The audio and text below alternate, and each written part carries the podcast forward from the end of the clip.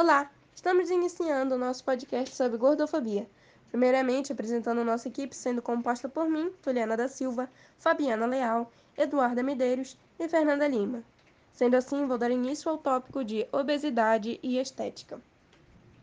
Nos últimos tempos, a obesidade vem sendo amplamente discutida nas redes sociais, conversas em família e grupos de amigos. Afinal, ser obeso é sinal de doença? Ser gordo é sinônimo de feiura?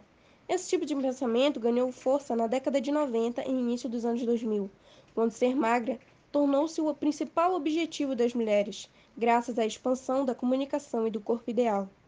Na década de 90, a obesidade passou a ser vista como um mal a ser combatido pela medicina, e o corpo magro começou a ser reconhecido como sinônimo de beleza e saúde.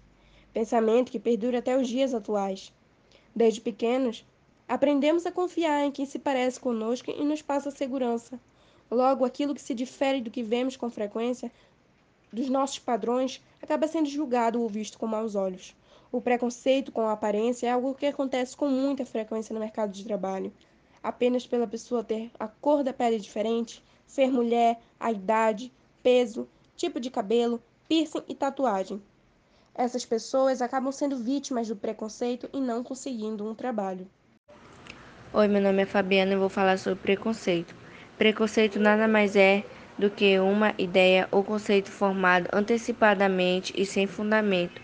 Pode acontecer de diversas formas, apelidos, brincadeiras e piadas. São uma das formas em que o preconceito começa a se manifestar.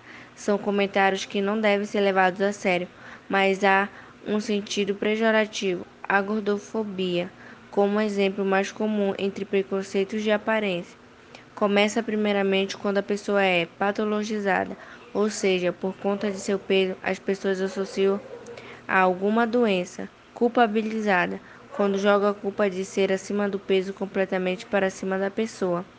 Perda de direito, acessibilidade, exemplo, dificuldade de passar por cataracas, não conseguir colocar cinto de segurança, vagas de emprego e roupas. Discriminação. Por ser gorda, a pessoa é vista como preguiçosa, vista como alguém que não tem outro controle, mais propício a ter alguma doença. Oi, eu sou Eduarda e eu vou falar sobre a falsa preocupação com o corpo gordo. Muitas vezes a gente se depara com relatos de pessoas gordas contando sobre como elas vão com muita frequência, os outros dizendo que elas deveriam fazer alguma dieta, cuidar mais da saúde, fazer mais exercícios e etc. E essa preocupação das pessoas com a saúde de alguém, justamente por ela ser acima do peso, é só mais uma forma de expor o preconceito de uma maneira mais suavizada. E, de certa forma, isso acaba invalidando transtornos alimentares, como a bulimia ou a anorexia, além de poder influenciar pessoas que, devido a esse preconceito, acabam adquirindo uma grande insegurança com seu corpo, a querer mudar ele de qualquer maneira.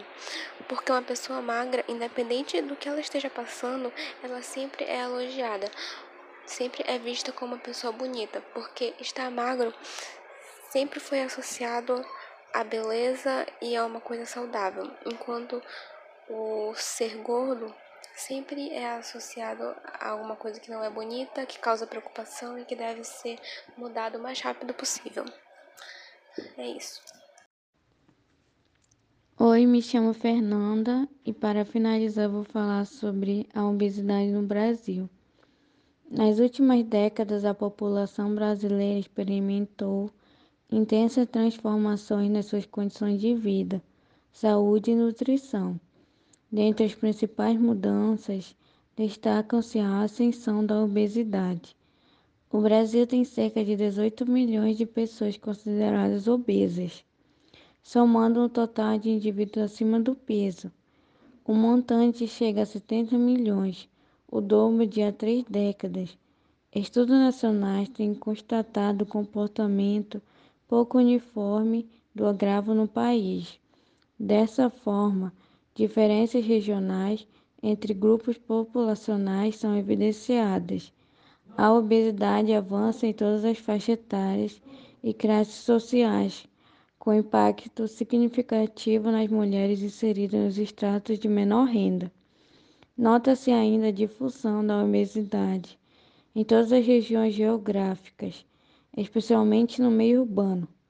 Tais resultados descrevem a magnitude da obesidade nos países em desenvolvimento e ressaltam a complexidade do perfil nutricional.